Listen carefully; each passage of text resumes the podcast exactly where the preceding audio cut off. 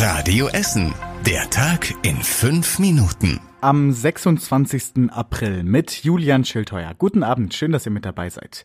Im Essener Norden hat es gestern Abend einen Großeinsatz der Polizei gegeben. Gegen 10 Uhr abends überfiel ein noch unbekannter Täter mit einer Schusswaffe den Pennymarkt in Schonnebeck. Im Anschluss gab es eine Verfolgungsjagd mit Rollern. Die Polizei setzte auch einen Hubschrauber ein. Direkt nach dem Überfall fielen der Polizei zwei verdächtige Rollerfahrer auf. Die Beamten wollten sie kontrollieren, doch die Rollerfahrer hauten ab. Sie waren zwar langsamer als die Polizeiautos, flüchteten aber offenbar durch einen Park, der mit Pollern abgesperrt war. Deshalb konnten sie vorerst entkommen. Einer der Rollerfahrer wurde aber aus dem Hubschrauber gesichtet und festgenommen. Er hatte sich in einem Gebüsch versteckt, sagt die Polizei. Mittlerweile ist der Mann aber wieder freigelassen worden. Der Verdacht gegen ihn habe sich nicht bestätigt, sagt die Polizei. Sie sucht jetzt Zeugen. Eine Beschreibung des Täters findet ihr auf radioessen.de. Nach dem tödlichen Radunfall im Westviertel hat die Staatsanwaltschaft die Ermittlungen eingestellt. Vor sieben Monaten hat ein großer LKW an der Hans-Böckler-Straße einen 85-jährigen Fahrradfahrer angefahren. Der Mann wurde mehrere hundert Meter mitgeschleift und ist gestorben. Die Staatsanwaltschaft hat gegen den Fahrer des LKW wegen fahrlässiger Tötung ermittelt. Das wurde nun eingestellt. Den Fahrer trifft keine Schuld, heißt es auf Radio Essen Nachfrage. Unter anderem wurde der Unfall im Westviertel aufwendig nachgestellt. Gutachter haben daraufhin gesagt, dass der Lkw-Fahrer den Radfahrer nicht sehen konnte. Und es gab noch eine weitere Gerichtsnachricht aus Essen. Dort steht jetzt eine 17-Jährige vor Gericht, weil sie mehrere wohlhabende Männer kontaktiert und ausgeraubt haben soll. Die Schülerin hat laut Anklage mit mehreren Komplizen die Männer in einem Sexportal angeschrieben und sich mit ihnen getroffen. Während des Dates sollen sie und ihre Komplizen die Männer dann ausgeraubt haben, zum Teil ohne, dass die Männer etwas mitbekamen. Zur Beute gehörten unter anderem Ringe im Wert von mehreren 10.000 Euro, hochwertige Uhren und sogar Goldbarren. In einem Fall sollen die Angeklagten einen Mann an einen Stuhl gefesselt und mit einem Messer bedroht haben. Ein Urteil wird Mitte Mai erwartet.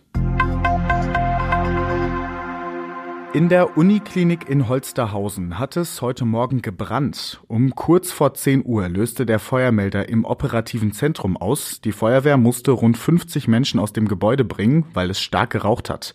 Dabei gab es aber keine Probleme, weil alle Patienten ambulant an der Uniklinik behandelt wurden.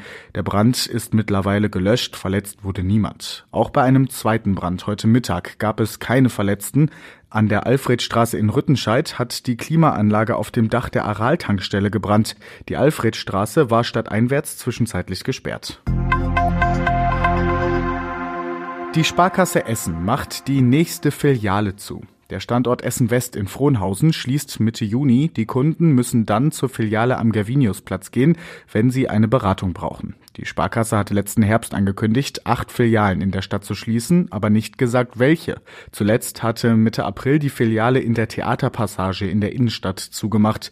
Bis Ende des Jahres sollen also noch sechs weitere Filialen folgen. Welche das sind, sagt die Sparkasse nach wie vor nicht. Und das war überregional wichtig. Im Ukraine-Krieg verschärft Russland den Ton. Außenminister Lavrov warnte den Westen in einem Interview vor einer echten Gefahr eines dritten Weltkrieges. Auf dem US-Luftwaffenstützpunkt Rammstein in Rheinland-Pfalz hat die deutsche Verteidigungsministerin Lambrecht allerdings gesagt, man wolle die Ukraine jetzt auch mit Panzern unterstützen. Dabei geht es um Luftabwehrpanzer, die bei der Bundeswehr nicht mehr zum Einsatz kommen. In Rammstein haben heute insgesamt 20 Staaten über die Lage in der Ukraine beraten. US-Verteidigungsminister Austin hatte dazu eingeladen, es ging darum, wie man für die Ukraine dauerhaft Sicherheit und Souveränität sichern kann.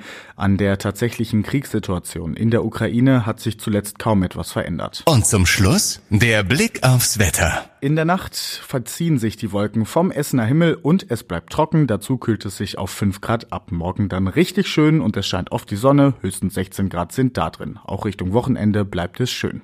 Alle Nachrichten aus Essen könnt ihr auf radioessen.de nochmal nachlesen. Ich bin Julian Schildheuer und wünsche euch jetzt erstmal einen schönen Abend. Das war der Tag in 5 Minuten. Diesen und alle weiteren Radio Essen Podcasts findet ihr auf radioessen.de und überall da, wo es Podcasts gibt.